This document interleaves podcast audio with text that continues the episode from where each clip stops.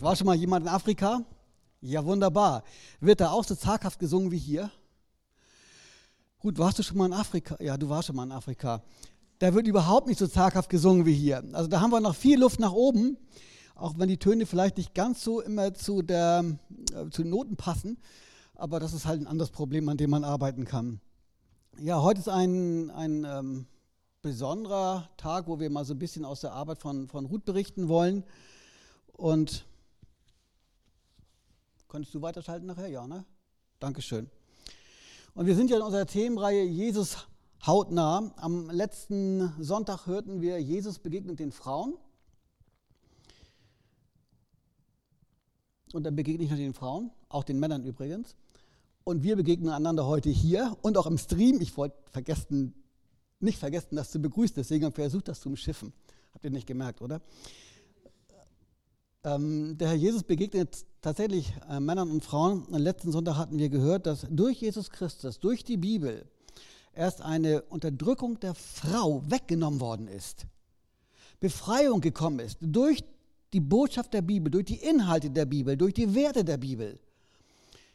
In unseren Tagen ist es so, dass sich zunehmend wieder Unterdrückung der Frau in Nachrichten gezeigt wird. Wir finden das, dass Kinder, Mädchen nicht mehr in die Schule dürfen und alles Mögliche, weil sie Mädchen sind. Also es kommt das wieder, was eigentlich die Bibel abgeschafft hat. Insofern können wir sehr dankbar sein, dass unser Herr eine völlig andere Frauenrolle begründet hat, als es damals üblich war und dass es heute anscheinend wieder sich verschlechtert. Aber der biblische Glaube, der befreit nicht nur von irgendwelchen Unterdrückungen, sondern der macht frei von Geisterglaube, von Okkultismus, von Vielgötterei, von Totenkult, von Manitou, von Esoterik und noch viel von vielen anderen Sachen mehr. Davon befreit der biblische Glaube. Der ist völlig frei an dem Denken, in dem Handeln, in der Ausrichtung auf Gott. Und zudem gibt er eine Zielrichtung auf den Himmel hin, auf die Ewigkeit hin.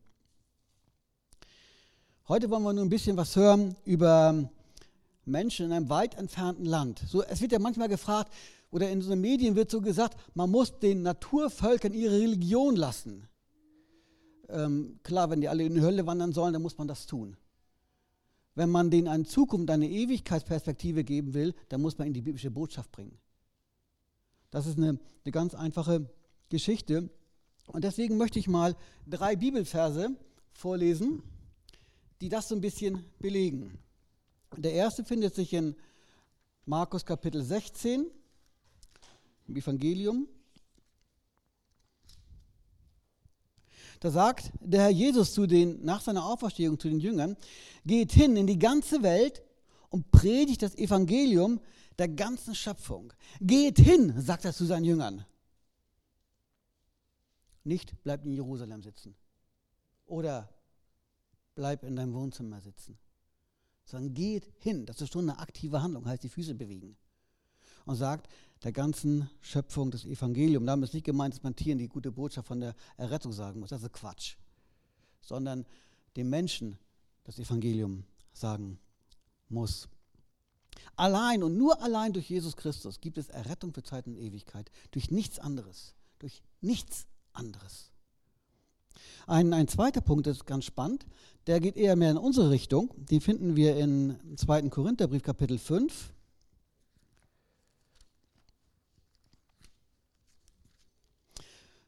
Da steht geschrieben in Vers 20, die in meinem Hauskreis kennen das schon alle auswendig. Da steht geschrieben in Vers 20, so sind wir nun Gesandte an, wir, wir, ihr, wir sind Gesandte an Christi Stadt. Wir sind Gesandte an Christi Stadt und bitten zu den Menschen um uns her, lasst euch versöhnen mit Gott. Lasst euch versöhnen mit Gott. Das ist einer unserer Aufträge, die wir als Christen hier und heute haben.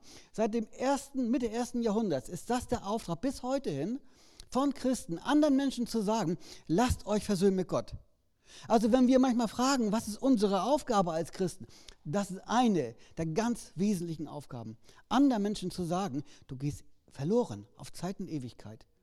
Und das ist schlimm, das ist katastrophal schlimm. Wende dich zu Gott und finde Frieden bei Gott.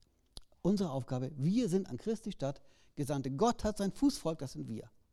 Hier und heute. Und die letzte Stelle finden wir in dem Matthäusevangelium. Da steht in dem 28. Kapitel, Vers 20.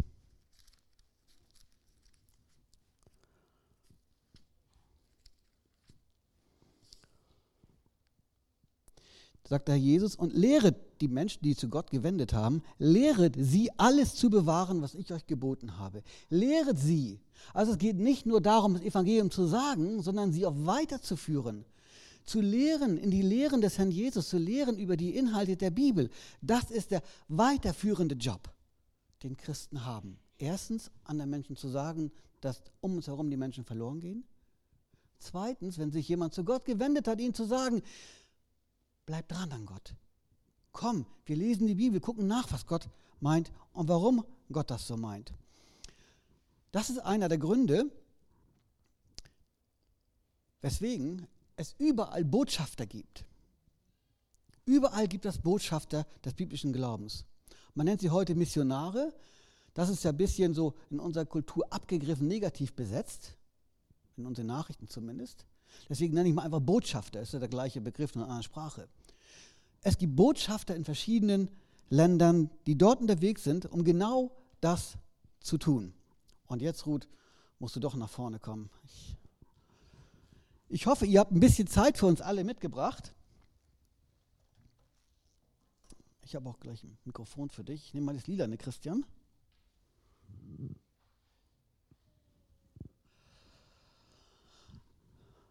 Wir machen das heute so, dass wir versuchen, so, so ein Gemisch aus Interview und äh, Bilder zu sagen und ein bisschen was äh, von Ruth natürlich ein bisschen mehr zu hören. Normalerweise braucht Ruth für solche Zeit immer so 45 Minuten. Äh, wenn wir es heute auf 32 pressen, dann können wir uns glücklich schätzen.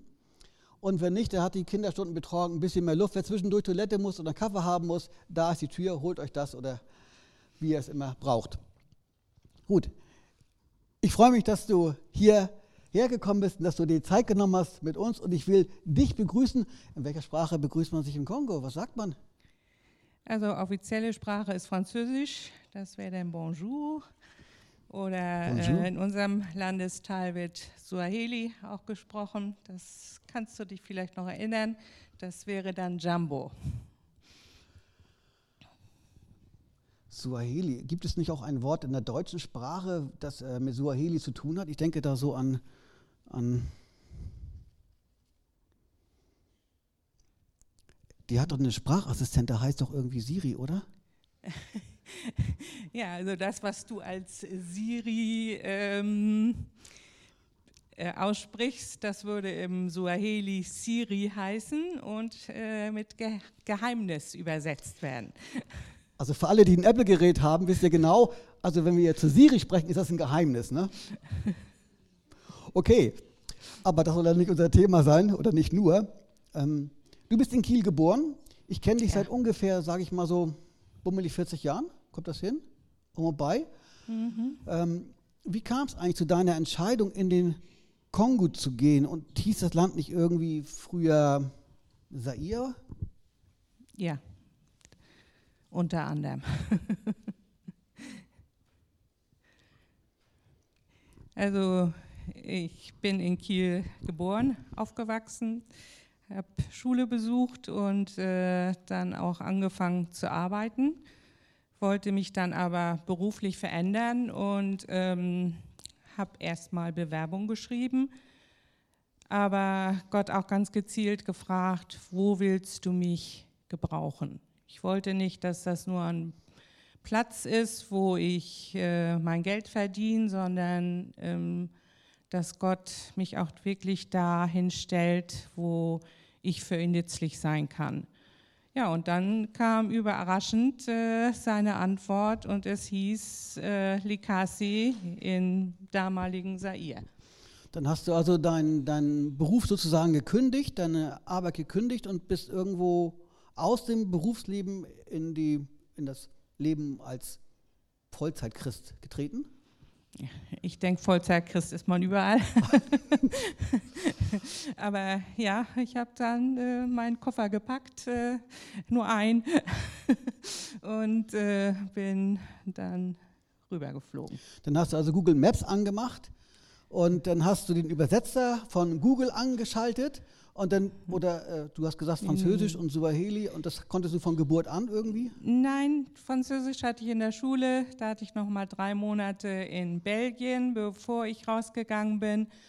Und ähm, naja, dann hat man drüben so ein bisschen Praxis gehabt auch, obwohl ich jetzt Französisch gar nicht mehr so viel brauchte. Nach, brauch, ähm, nachdem ich Suaheli gelernt habe, ist es eigentlich die Sprache, die ich hauptsächlich dort benutze. Und noch Englisch für die Missionare, mit denen man so zu tun hat.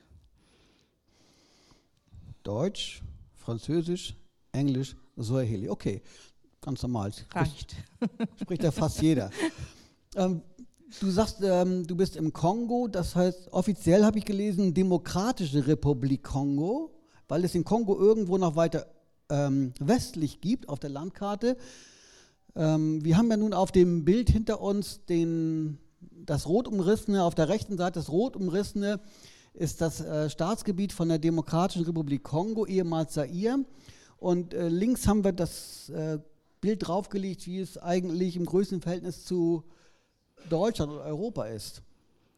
Ja, der Kongo ist sechseinhalb Mal so groß wie ähm, Deutschland, das jetzige Deutschland. Sechseinhalb Mal? Schon ganz ordentlich. Und wo wohnst du da? Du bist da viel unterwegs oder? Ich wohne in Likasi, das ist unten in dem Zipfel. Jetzt müsste man irgendwie einen Pointer haben oder sowas, ne? oder so eine. Da unten in der Ecke, ja? Ja. Lumumbashi und dann etwas weiter nördlich äh, Likasi. Das sind 120 Kilometer zwischen den beiden äh, Städten. Asphaltstraße meistens gut. Da sind doch irgendwie. Ja, da sind doch irgendwelche besonderen Wasserfälle, wie heißen die? Da fließt ja der, der Nil in der Nähe, Niagara-Fälle oder so. Niagara-Fälle gibt es bei uns nicht. Die Victoria-Fälle, das ist in Ach. Sambia, zwischen Sambia und Zimbabwe. Victoria-Fälle ist, glaube ich, ein englischer Name. Hat, waren irgendwie Missionare schon vor dir im Kongo? Ja, auf jeden Fall. als ich hinkam und äh, durch ihren Vortrag äh, war, also ihr Vortrag war auch mit Anstoß, dass äh, Gott seinen Ruf deutlich gemacht hat. Erika Danat, die war da aus der Gemeinde im Buchholz in Likasi und wir haben bis 2007 zusammengearbeitet, als sie dann äh, aus Altersgründen zurückkam nach Deutschland. Vorher war ein englisches Ehepaar dort und die, die die Arbeit angefangen haben, Mitte der 50er Jahre, das waren zwei Brüder mit ihren Frauen. Mhm. Und der Livingston, der ja diese äh, Victoria-Fälle entdeckt hatte, oder der Arnold danach, das waren auch irgendwie Missionare oder waren die auch dort in der Gegend? Arnold war äh, der erste Missionar in der Gegend, der auf einer Station, die 70 Kilometer entfernt ist. 70 Kilometer, das ist nicht ja. viel? Nee, nee. Der hat unter diesem äh, großen Häuptling Mushidi äh, dann die ersten Anfänge gemacht in Bezug auf Missionsarbeit. Und ähm, das Königreich von dem Mushidi hieß Garanganze und unsere Gemeinden werden auch Frère en Christ Garanganze genannt, eben dadurch, dass der Ursprung in diesem Gebiet stattfand. Frère an, an Christ Garanganze heißt auf Suaheli? Nein, auf, Franz auf Suaheli. Dugu Katika Christo Garanganze. Okay, gut. Äh, für die, die das nicht können, auf Deutsch gibt es, glaube ich, auch noch einen Begriff dafür, nicht? Brüder in Christo. Äh, ja. Garanganze. Du hast gesagt, du bist im, im südlichen Bereich, südlich von nördlich von, von Lubumbashi, da liegt Likasi, da bist du tätig. Kann man es ungefähr erkennen, wo Likasi ist? Da bist du tätig, wohnhaft. Likasi scheint ein Dorf zu sein. Nee, äh, wenn schon auf der Karte so verzeichnet ist. Äh, als ich kam, waren so 200.000 Einwohner. Jetzt habe ich nochmal nachgeguckt, äh, da waren die Zahlen mit 460.000 angegeben. Also hat sich das in der, den Jahren schon mehr als verdoppelt äh, von den Einwohnern her. Es hat aber einen recht dörflichen Charakter, also keine Hochhäuser. Dadurch, dass die Afrikaner alle sich mit wenig Platz begnügen, dann ist eben in einem das eine Haus, das die haben, ziemlich vollgestopft mit Leuten. Aber du wohnst auch irgendwie in einem, in einem ähm, kleinen Haus, in einer Lehmhütte. Da hast du mich aber nicht besucht, ne? Nein. Es ist schon ein festes Gebäude mit äh, Steinmauern und einem dichten Dach obendrauf. Um den Insider mal so ein bisschen aufzulockern, ich habe gut dreimal besucht bisher im Kongo und das ist eine äh, beeindruckende Reise gewesen in vielerlei Hinsicht. Ähm, Likasi, ich habe hier von ein, eine Stadtkarte so ein bisschen haben wir uns rausgesucht. Ähm, wo wir sie raus haben, seht ihr bei OpenStreetMap haben wir sie rauskopiert. Ähm, da hast du irgendwelche Pfeile raufgesetzt. Welche Bedeutung hat das? Ja, als ich ankam in äh, 85, da waren fünf Gemeinden im Bereich der Stadt, was für Norddeutschland damals äh, wo äh, ich aus Schönberg ja weggegangen bin. Da war die nächste Gemeinde, ich weiß nicht, Rendsburg, ob die schon klein angefangen hatten. Neumünster war noch nichts, dann Hamburg. war Vrist, äh, Stadum war ein bisschen was. Aber ähm, das war schon so hoch, äh, so, viel, so viele Christen hier. ähm, schon äh, so ein bisschen überraschend für mich ja. dass in solch einer Stadt äh, so viele Gemeinden sind. Ähm, zwei bis drei Prozent, schätzt man so, sind hier in Deutschland, wohl auch in Kiel, die es ernst mit Gott meinen. Zwei, zwei bis drei Prozent der Bevölkerung. Bei 250.000 sind das vielleicht. Könnt ihr nachher ausrechnen mit dem Taschenrechner oder mit dem Handy, ist leichter. Und du sagtest, da sind so viele Christen im Kongo. Wie hoch ist der, der christliche Anteil? Kann man das so grob schätzen? Ähm, den Statistiken nach sind 50 Prozent Katholiken, 20 Prozent Protestanten. Obwohl ich denke, es kommt immer noch auf die Gegend drauf an. Also ich würde das für Likasi und Umgebung äh, viel höher einschätzen ja. als äh, 20 Prozent. Mhm. Nun hast du gesagt, als du angekommen bist, waren so und so viele Gemeinden. Bestimmt sind die alle gestorben, aber du hast andere Pfeile noch mit draufgesetzt auf die Karte. Ja, das sind die Gemeinden, jetzt in den Jahren, in den letzten Jahren dazugekommen sind. Wir haben insgesamt elf Gemeinden jetzt, also mit fünf, fünf habe ich vorgefunden und jetzt haben wir elf Gemeinden im Größenverhältnis, also die größte und die auch als erste entstanden ist. Das sind so um die 300 Geschwister, die sich da Sonntag versammeln. Dann sind einige um die 100 und dann, naja, die anderen sind so vielleicht so 20, 30 Leute, die zusammenkommen. Also das ist dann von den Größenverhältnissen schon so ein bisschen unterschiedlich. Aber das ist ja eigentlich wahnsinnig. Es gibt ja nicht nur die Brüdergemeinden dort mhm. im Kongo, es gibt ja auch äh, Methodisten und, und andere christliche Methodisten, Gemeinderichtungen. ähm, Baptisten, die Lutheraner. Wow. Also muss man doch eins festhalten, Kongo ist kein typisches Missionsland. Das kann man so sagen, ja. Wenn da so viele Leute gläubig sind und weniger bei uns, dann ist Deutschland vielleicht ein Missionsland. Unter dem Aspekt bestimmt, ja. Und trotzdem bist du ja seit vielen Jahren da. Das heißt, es hat doch eine besondere Bedeutung. Du hast auch irgendwelche Aufgaben da. Du sitzt ja nicht da und drehst deine Däumchen oder, oder genießt den Dauer, immer dauerwährenden Sonnenschein dort im Kongo. Hm, Sonnenschein ist nicht immer, aber meistens und äh, deshalb bin ich auch nicht dahin gegangen, sondern eben um die Gemeinden zu unterstützen. Ja. Ähm, es gibt Evangelisten in den Gemeinden und das Evangelistische, das liegt ihnen auch sehr, anderen Menschen von Jesus weiter zu erzählen und äh, ihnen deutlich zu machen, dass Jesus Christus eben frei macht.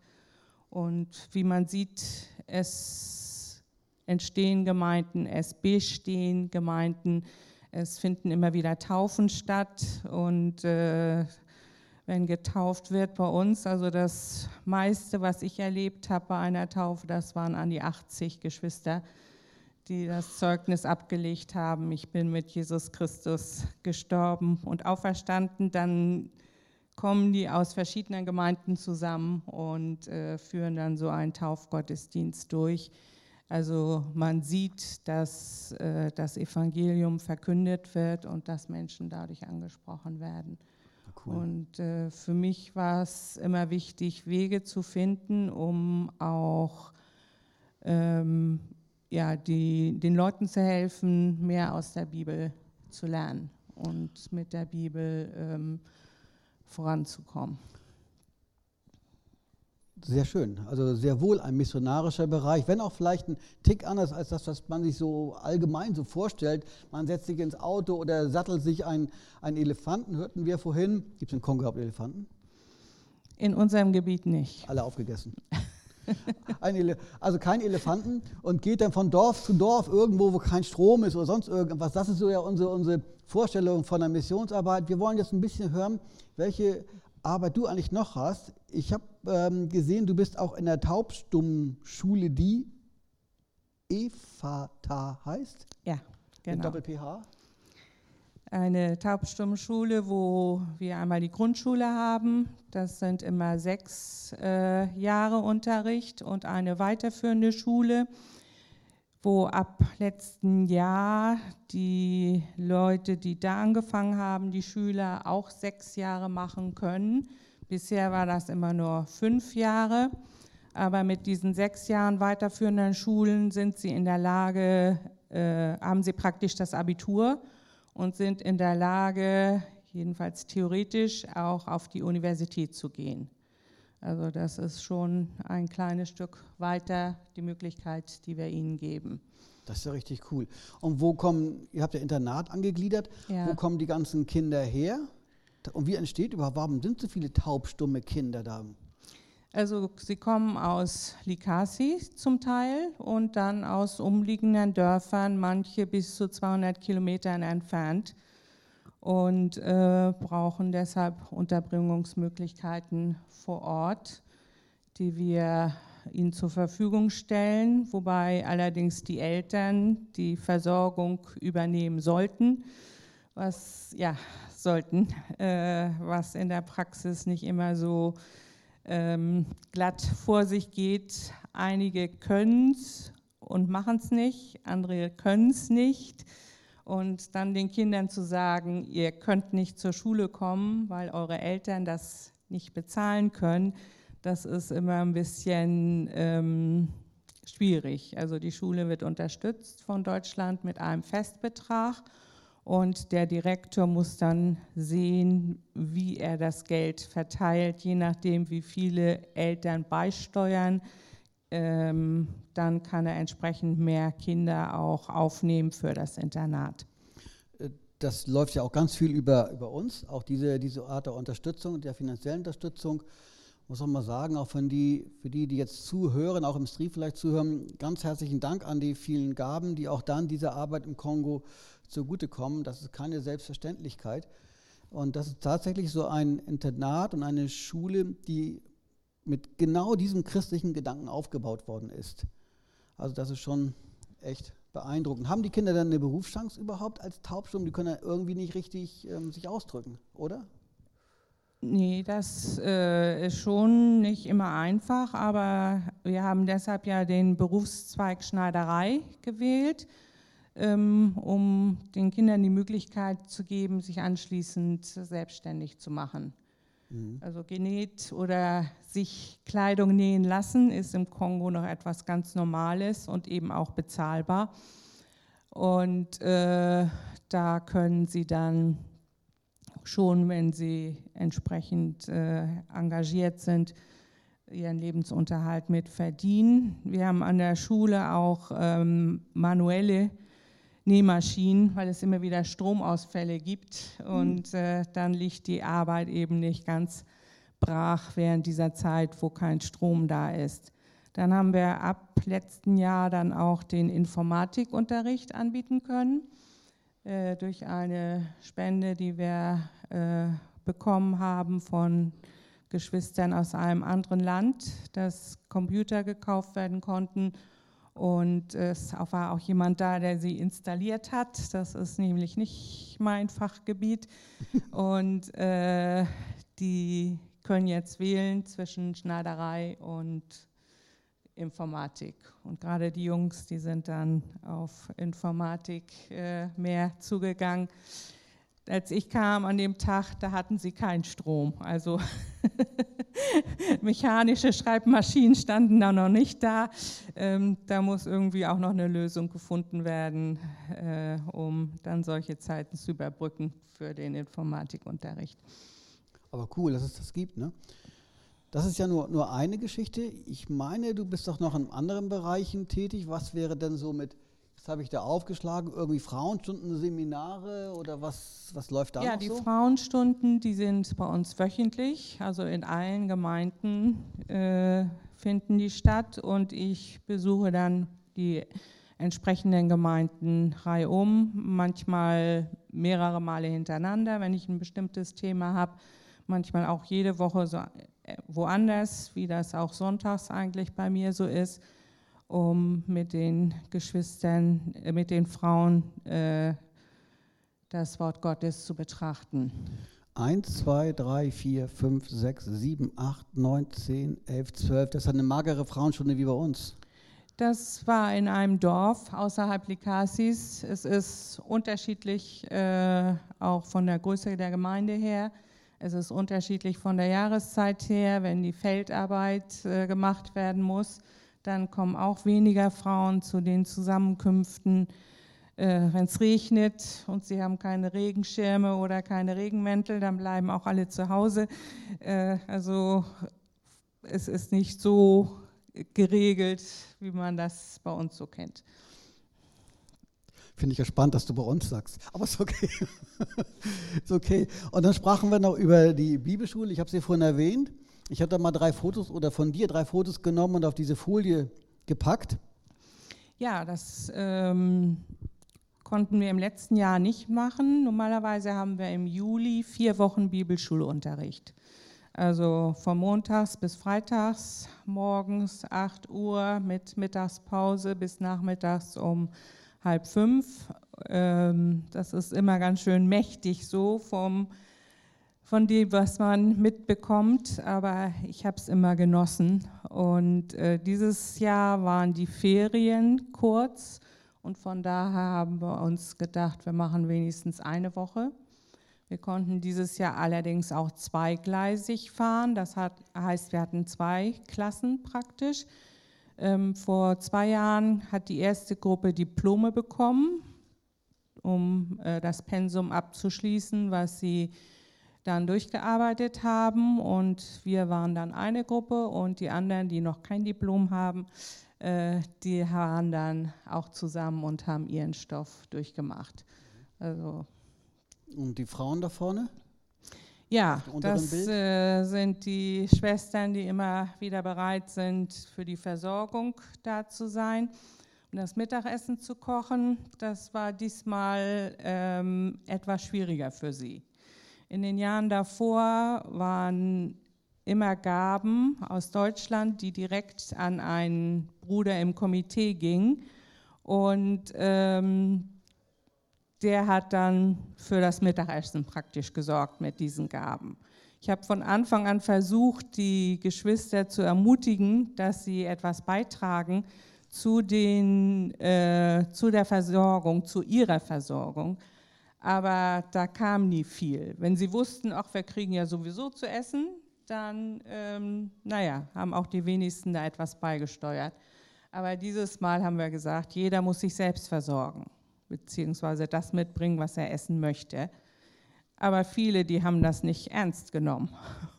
Und die, die etwas äh, beigesteuert haben, das waren wenige, die auch wenig beigesteuert haben.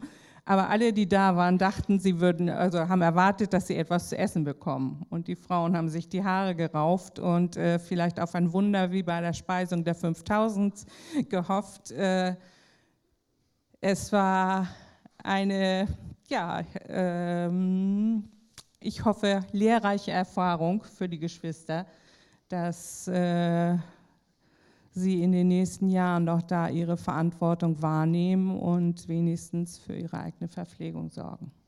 Ja, da muss man sich einfach dran gewöhnen, dass auch Essen Geld kostet. Ne? Irgendwie, wenn man zu essen haben will, dann müsste man irgendwie was dazu beisteuern. Ja.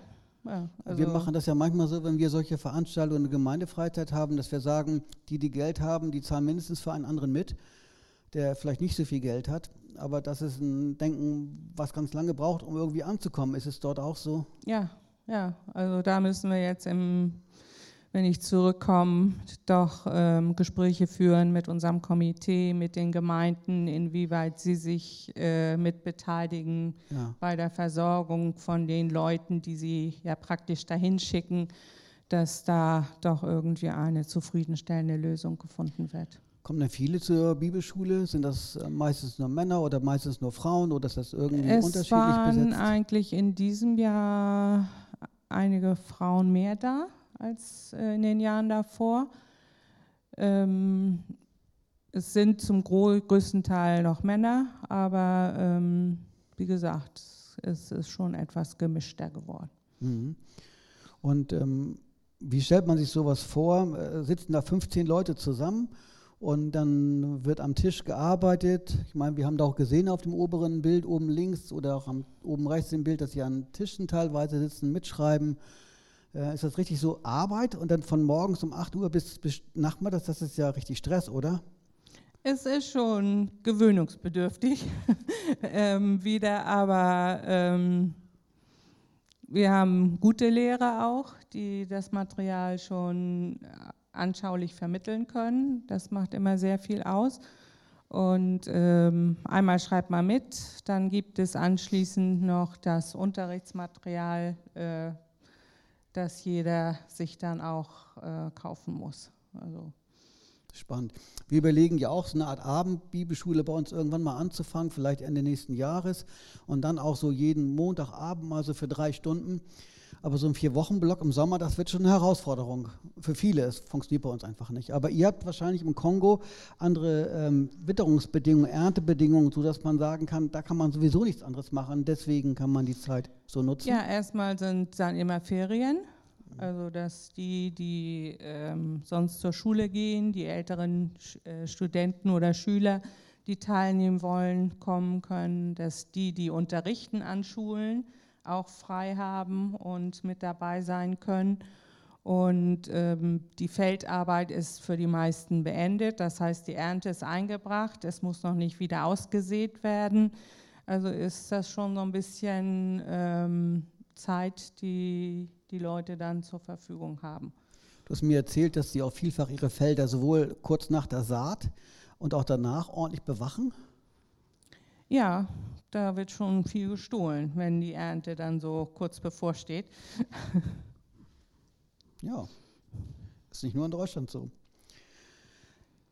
Ähm, du hast mir ein Bild geschickt über Sonntagsschulseminare. Da hast du irgendwie 25 Jahre jetzt dabei geschrieben. Ja, ähm, wir haben mit den Sonntagsschulseminaren angefangen, ähm, sind dann von der Organisation her so ein, wir, haben wir ein fortlaufendes Programm, äh, die, das die Schüler durchgehen. Also die werden in vier Klassen aufgeteilt, ähm, je nachdem, wo, wo sie gerade sind. Und ähm, da hatten wir dann, letztes Jahr konnten wir es auch nicht machen, eben dieses Jahr unser 25. Sonntagsschul. Seminar. Und weil es eben so besonders war, haben wir gesagt, auch wenn wir es nicht so lang machen können wie sonst, wir haben normalerweise eine Woche, wollen wir das doch endlich abhaken und konnten dann äh, vier Tage zusammen sein und ähm, dann äh, auch dankbar zurückschauen auf die Zeit, die Gott uns in dieser Arbeit geschenkt hat.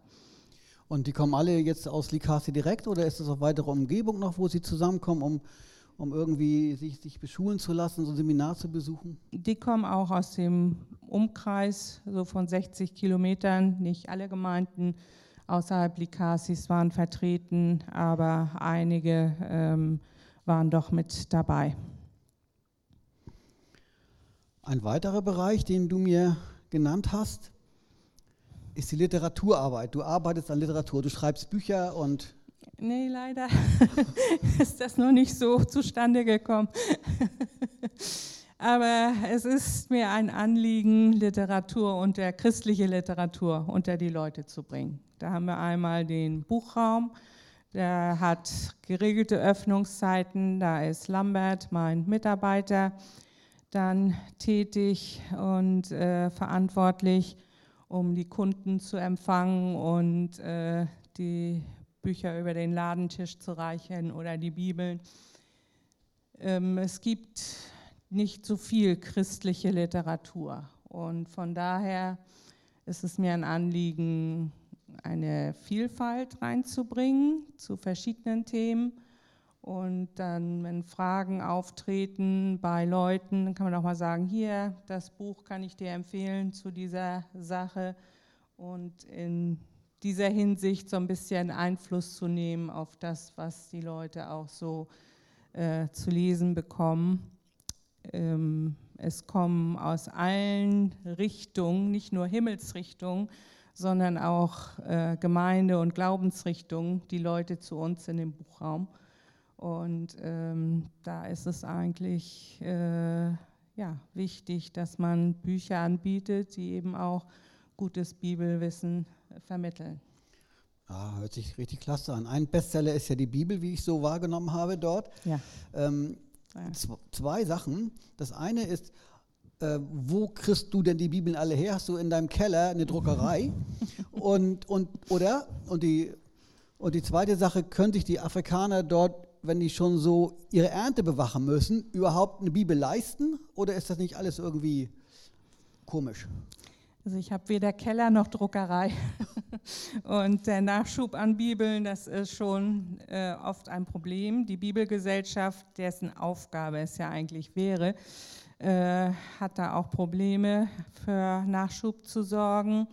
Wir haben so durch Verbindungen über die Jahre hinweg äh, Kontakte bekommen zu Leuten, die dann ihre eigenen Quellen haben und äh, die Bescheid sagen, wir haben wieder ein paar Kartons gekriegt, wie viel wollt ihr ähm, oder könnt ihr nehmen. Und äh, so hat Gott immer wieder geholfen, dass der Nachschub kommt.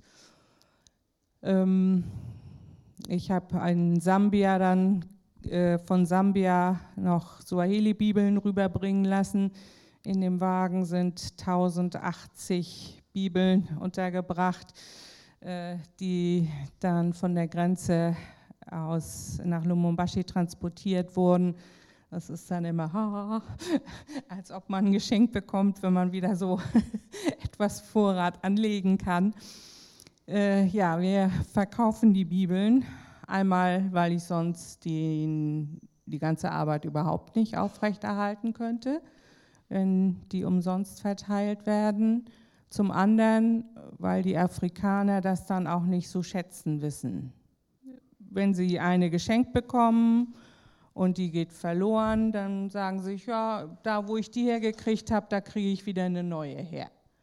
Und ähm, das ist eine Sache. Die andere Sache ist, wenn äh, jemand sieht, es gibt irgendetwas günstig, dann kaufen sich die Leute immer viel ein, um das dann teurer zu verkaufen.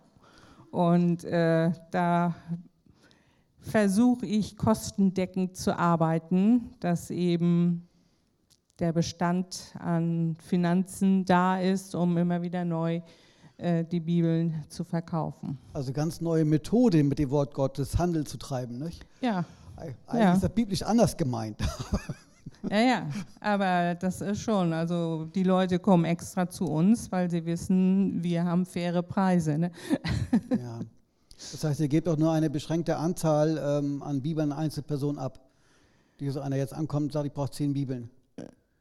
Da wird schon nachgefragt, was ja. er damit machen möchte. Wenn er sagt, okay, ich bin von meiner Gemeinde ausgeschickt worden, wir wollen die jungen Leute vielleicht unterstützen, dass eine, jeder eine Bibel hat, dann sagt man gut, aber wenn Lambert so den Verdacht hat, hm, der könnte damit auch äh, was anderes vorhaben, ich meine, letztendlich kommt die Bibel immer an den Mann, aber dass die Leute da noch mehr dafür ausgeben müssen, als notwendig wäre, das ist eben etwas, was wir versuchen zu vermeiden.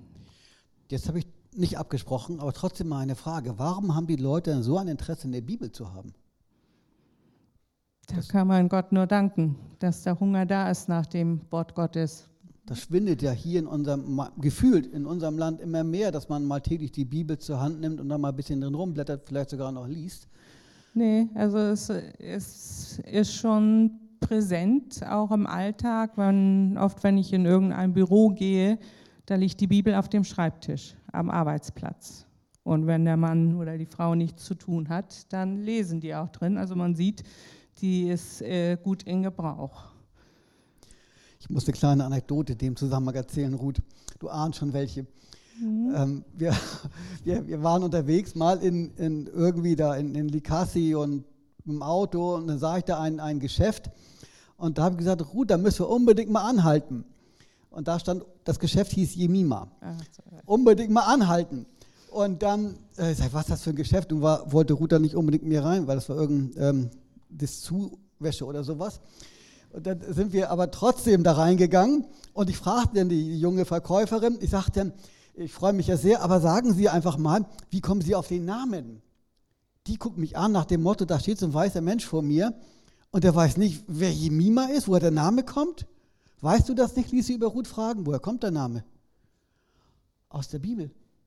Und zwar, Hausaufgabe, lest mal Hiob, Kapitel 42 und könnt ihr mir morgen, wenn ihr wollt, berichten, woher der Name kommt. ähm, dann gab es noch ein weiteres Geschäft und das hieß irgendwie, suchet, so werdet ihr finden, nicht? Da gibt es viele solcher äh, Ladenbezeichnungen. Gott ist gut, Gott ist Gnade. Das ist klasse, das, oder? Ja. Also, Bei uns heißen die irgendwie alle anders. Das ist viel gegenwärtiger so im, im Alltag. Äh, dass die Leute Gott kennen und dass sie sich nicht schämen, auch äh, das sehen zu lassen. Ach, schön. Finde ich richtig cool. Ja, 1800 ähm, Bibeln in dem Auto. Ich habe so gedacht, von meinem ehemaligen Beruf her, ich bin ja im Ruhestand, habe gedacht, was denn, das denn nicht mal leicht überladen ist. Haben die Afrikaner irgendwie äh, mit Lkw und Personentransporten, Überladung überhaupt irgendwelche ähm, Gedanken zu? Die, die, kleinen Fahrzeuge wieder nicht, nee. Und, und die Lkw und die Busse sind alle mit normal 22 Leuten besetzt und 50, 70? Äh, nee, auch nicht immer. also schon beeindruckend, wenn man die, die Fahrzeuge sieht, wie viele Leute in den Autos drin sind und ähm, wie viele auf dem Dach sitzen, wie viele auf der Stoßstange noch stehen und wie eng die in den Räumlichkeiten sitzen. Es, es ja, ja. Die, die Originalsitze werden rausgenommen, ne? Und dann geschweißte Bänke rein, schmal und dicht aneinander. Ähm, und wenn da mal eine Panne hat, steigen alle aus? Nicht unbedingt. Also ich habe auch schon einen vollen Taxibus gesehen, der von zwei Mann geschoben wurde. Die haben ja bezahlt. Ja, logisch. Da war ja was. da war ja was. Wir gucken mal weiter. Du ähm, hast mir zwei Bilder mitgegeben, die irgendwie etwas ganz Besonderes ja beschreiben oder verdeutlichen sollen. Ja, das ist an einem Mittwoch. Da fahren wir immer in die Gefängnisse, um dort äh, Lebensmittel abzuliefern, einfach um den Gefängnissen, um den Gefangenen ähm, etwas mehr zukommen zu lassen an äh, Unterstützung. Und ähm, zur Erntezeit, wenn der Mais geerntet wird, dann ist er ziemlich günstig. Nachher jetzt so um diese Zeit, Anfang des Jahres, dann ist der Preis manchmal zwei, dreimal oder viermal so hoch. Und äh, deshalb lege ich immer meinen Vorrat zur Erntezeit an. Da haben wir gerade eine Ladung bekommen mit Maissäcken. Die werden dann äh, abgezählt. Die die Eimer, 20 Eimer in einen Sack. Das sind dann so 50 Kilo ungefähr. Hui. Du erzähltest vorhin, dass die ähm, Afrikaner ein ganz anderes Herz für den Gedanken Evangelisation haben, also Menschen von Gott zu erzählen. Äh, hier ist es ja so, ähm, dass die Evangelisten aus den verschiedenen Gemeinden mitgehen. Und also die, wenn ich das recht verstehe, dann wird diese, ähm, diese Lebensmittel, die du ja auch gibst, als Tür öffnen, so nenne ich das mal, ähm, benutzt, um den, den Menschen dort das Evangelium zu sagen? Ja, also ähm, wir sorgen nicht nur oder helfen nicht nur für das leibliche Wohl zu sorgen, sondern unsere Evangelisten gehen auch in die Gefängnisse nach ihrem eigenen Programm, das sie haben, um dort äh, die Gottesdienste mitzugestalten und den Leuten das Wort Gottes zu verkünden. Und ja, wenn, wenn die mich jede Woche sehen, wie ich da die Lebensmittel anbringe, dann fällt es den Direktoren normalerweise leichter zu sagen, ähm, ja gut, eure Evangelisten dürfen auch äh, rein, selbst in Zeiten, wo keine anderen Leute, also keine anderen Besucher rein durften. Da hieß es, ne, ihr habt offene Tür, kommt und äh, versammelt euch mit den Gefangenen. Ähm, bekehren sich dort auch Gefangene? Ja. Es haben auch schon Taufen stattgefunden dort. Wow. Wow als ich das erste Mal dort war und auch ein Gefängnis besucht hatte, da war gerade Fußball-Weltmeisterschaft und da spielte Deutschland und ich war ganz entsetzt. Die hatten da so einen kleinen Fernseher und ich konnte sehen, wie Deutschland spielt. Das ist extra angemacht für mich. Ich, ich hatte es gar nicht so verfolgt in Nachrichten, aber war, das war halt richtig spannend. Ähm, dann haben die alle da ihr eigenes Zimmer und das läuft auch alles ganz normal mit äh, Muckibude, mhm. wo man so ein bisschen Ausgleichssport machen kann, drei Mahlzeiten. Also sozusagen schlechteres Hotel oder so. Also ich denke, ausgelegt wurde das größere Gefängnis für vielleicht 200 Insassen. Es waren über 700, es sind jetzt nur noch so 650. Und die Zellen, ich weiß nicht, die sind vielleicht 1,50 mal 2 Meter. Dann kann man sich ja vorstellen, wie, ähm, naja, wie viele Leute in eine Zelle rein müssen, um ja. damit alle untergebracht werden.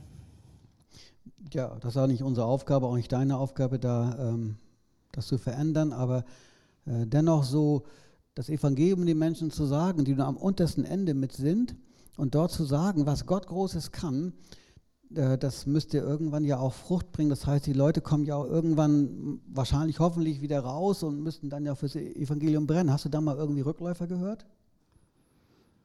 Ähm, ja, also es ist schon, da habe ich schon mitbekommen, dass einige, die äh, während der Gefangenschaft zum Glauben gekommen sind, dann anschließend auch äh, aktiv gewesen sind, um anderen das Evangelium weiterzusagen. Oh, sehr schön, sehr schön. Du hast ähm, bestimmt noch irgendwelche Dinge, also Dank und Bitte, denke ich mal so, also Dinge, die dir auf dem Herz liegen, wo du sagst, ähm, wofür man Gott dankbar sein kann, für das, was er getan hat. Du hast ja kürzlich erst berichtet von irgendwie von deinem Auto, mhm. das äh, ja nur eine kleine Panne hatte, weil der Zahnriemen gerissen ist und, und der eine Monteur meint, das sei die Lichtmaschine, ist ja sehr flexibel, das im Auto, alles, was da drin ist so. Und, und ähm, bisschen, dass es repariert worden ist. Und dann hast du ja auch gesagt, dass du Bibeln kriegst. Du fährst nach Sambia, du hast Sambia erwähnt, also ab und zu fährst du über die Grenze, um Bibeln zu holen. Das ist ja auch immer sehr stressig. Du hast eine kleine Liste mit Dank- und, und Bittanliegen. Ich werde die mal aufblättern. Und vielleicht magst du, wenn du es lesen kannst, dazu ein bisschen was sagen. Ist auch nicht viel größer.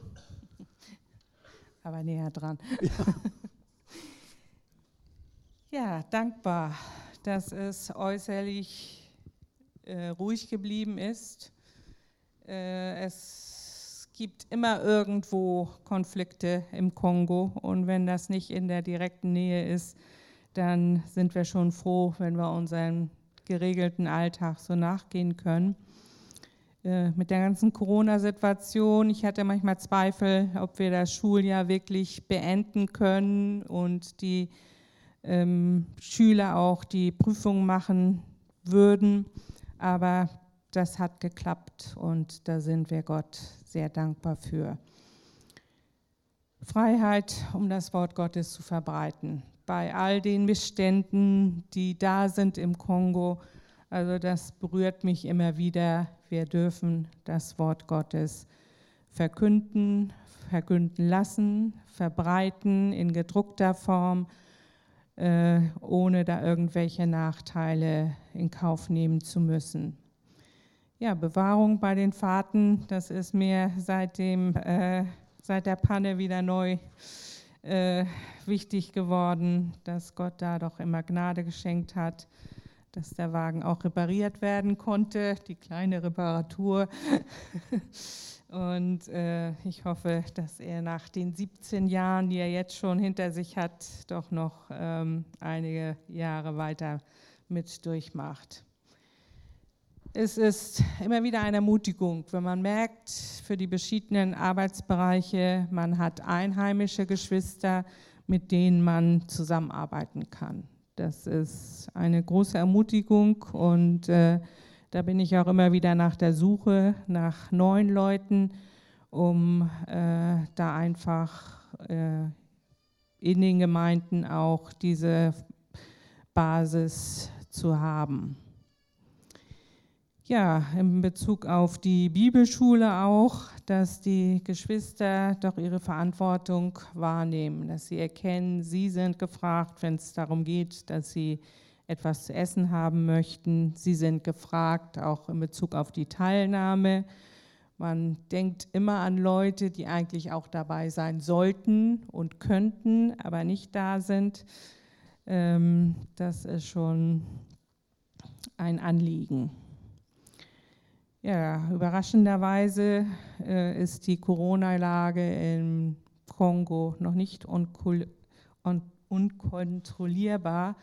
Äh, es gibt wohl mehr Fälle, so viel Information erhält man da auch gar nicht, aber ähm, das ist auch äh, ein Anliegen, dass sich das nicht weiter ausbreitet.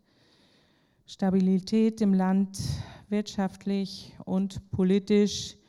Die Preise fingen gerade an, so etwas hochzugehen bei vielen äh, Dingen, die importiert werden, gerade auch äh, von Sambia.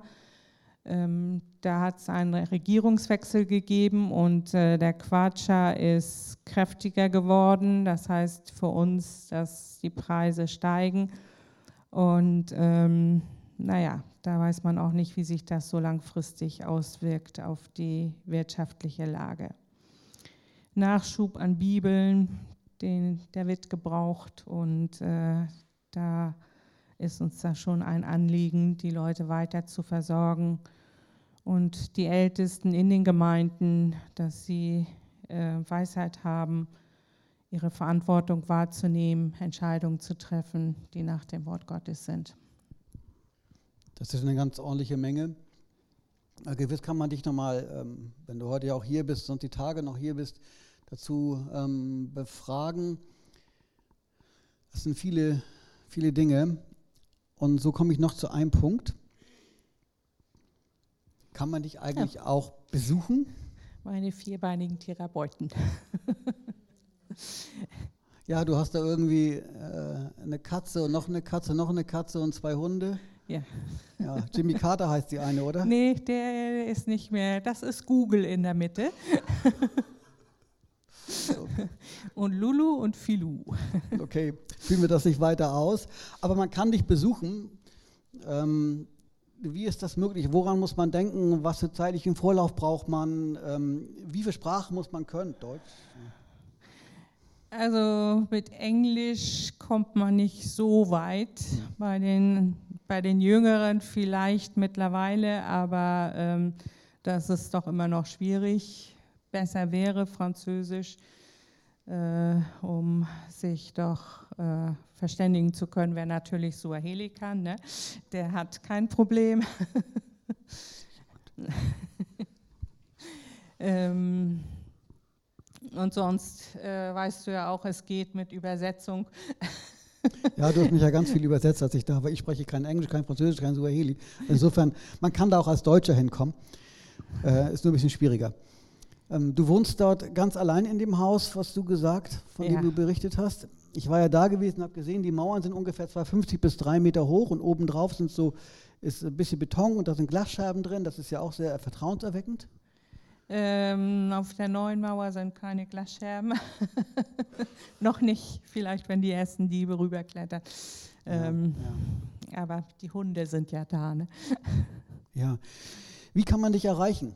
Ich habe da drauf stehen, oder wir haben darauf gemalt, WhatsApp, eine irgendwie äh, Kreuz 24 Telefonnummer, das ist ja nicht die deutsche. 243. Bitte? 243. 243 auch noch. Ich habe mal mein Handy hier.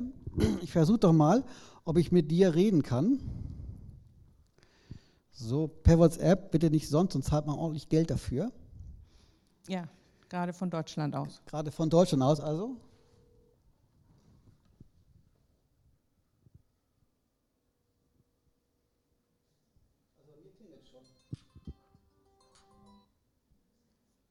Frank, was machst du denn da? Gut, Dankeschön. Also tatsächlich, tatsächlich, Ruth kann man per Handy erreichen. Bitte nicht eine Video-Handy-Telefonitis machen, weil die wahnsinnig viel Datenvolumen wegzieht und das ist wiederum teuer, sondern ganz normal WhatsApp-Gespräche, nicht telefonieren, das kostet ja über die Grenze hinaus auch immer ordentlich Geld. Aber es ist, jetzt sage ich mal was aus meiner Sicht, ungemein wichtig, wenn man immer wieder Kontakt zu dem Missionar im Ausland hält. In der Regel hält das so ein halbes Jahr an und dann versandet das irgendwann.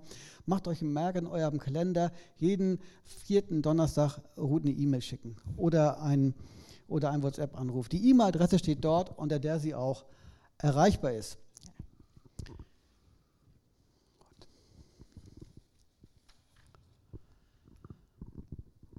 Gut, wir sind soweit durch. Ich habe das ein bisschen gestrafft, das hast du ja gemerkt. Und ihr wahrscheinlich auch, dass wir ordentlich ein bisschen hektisch waren, um durch die Zeit zu kommen. Ich habe hier nochmal die Karte von äh, Kongo, von der Größe Kongo über Europa gelegt. Ein großes Land ist der Kongo, aber viele Christen auch. Viele Menschen sind zum Glauben gekommen. Europa ist nicht viel größer und der christliche Glaube geht immer weiter zurück. Für mich ist das erschreckend, erschreckend, dass sich das so entwickelt hat, dass Menschen immer weniger von Gott wissen wollen. Das mag viele Gründe haben, die jetzt an dieser Stelle zu erörtern bestimmt den Rahmen sprengen würden. Aber so, eine Frage stellt sich insgesamt an uns alle. Inwieweit ist es mir wichtig, dass meine Nachbarn, meine Arbeitskollegen von Jesus Christus hören? Wie es im Kongo ist. Du sagst es, die, die ähm, Menschen im Kongo haben ein, ein anderes Herz. Sie, haben, sie evangelisieren gerne. Sie erzählen gern von ihrem Glauben. Ja. Und nicht so wie in Deutschland, wo man sich eher seines Glaubens wegen schämt. Aber das ist ja, es ist ja eine große Hausnummer, wenn ich mir diesen Unterschied angucke und bin sehr begeistert davon. Oder auch eine andere, ein anderer Gedanke, nicht jeder von uns muss ja gleich in den Kongo gehen, um dort ähm, Botschafter zu sein, Missionar zu sein. Das kann er auch hier in Deutschland. Was brauchen, was brauchen die Gemeinden, was brauchen die Geschwister so im Kongo eigentlich? Darüber sprachen wir auch ganz kurz. Ja, es wäre schon wünschenswert, dass äh, Brüder rauskommen, die auch direkt die Unterweisung äh, mit machen könnten. Ich muss ja immer so ein bisschen die indirekten Wege finden, um äh, manchmal so Sachen anzusprechen. Und wenn Brüder da sind, die könnten das schon auf direkterem Wege machen und ähm, ja, einfach äh, auch ähm, Leute, die, äh, ja, wie soll ich sagen, wir haben in vielen Bereichen noch nie St Unterstützung von außerhalb gehabt. Es läuft, aber es könnte besser laufen mit entsprechender Unterstützung. Und von daher denke ich, äh, würde ich das jetzt gar nicht so eingrenzen persönlich. Ähm, Und wenn ich daran denke, dass damals auch ein Ehepaar gesucht wurde für Likasi und Gott dann mich berufen hat, äh, da kann ich da schon gar nicht irgendwelche ähm, Regeln oder äh, Vorschriften geben, denke ich. Ähm, es, wer sich gebrauchen lassen möchte, ich denke, der findet da auf jeden Fall seine ähm, seine Aufgabe und sein Einsatzgebiet. Und äh, ja, wir beten schon, dass Gott auch Brüdern mal dieses Land mit aufs Herz legt. Wie lange bist du jetzt im Kongo gewesen oder jetzt? Seit 85.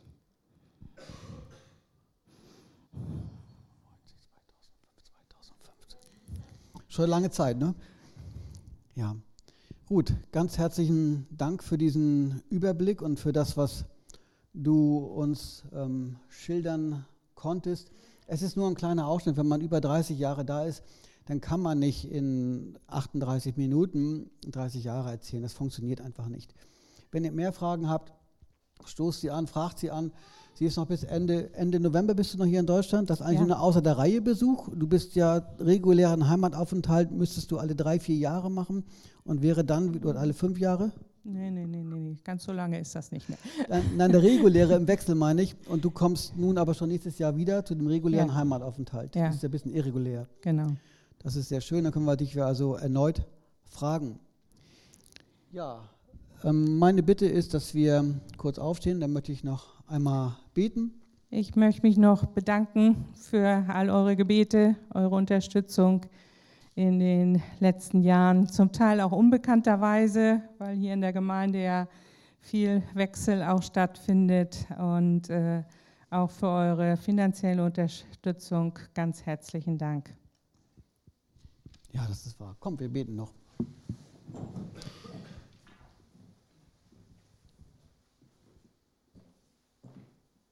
Allmächtiger Gott im Himmel, wir danken dir dafür, dass dir Menschen nicht egal sind, dass du willst, dass Menschen errettet werden und von dir hören, sich von deiner Botschaft begeistern lassen und Frieden finden bei dir.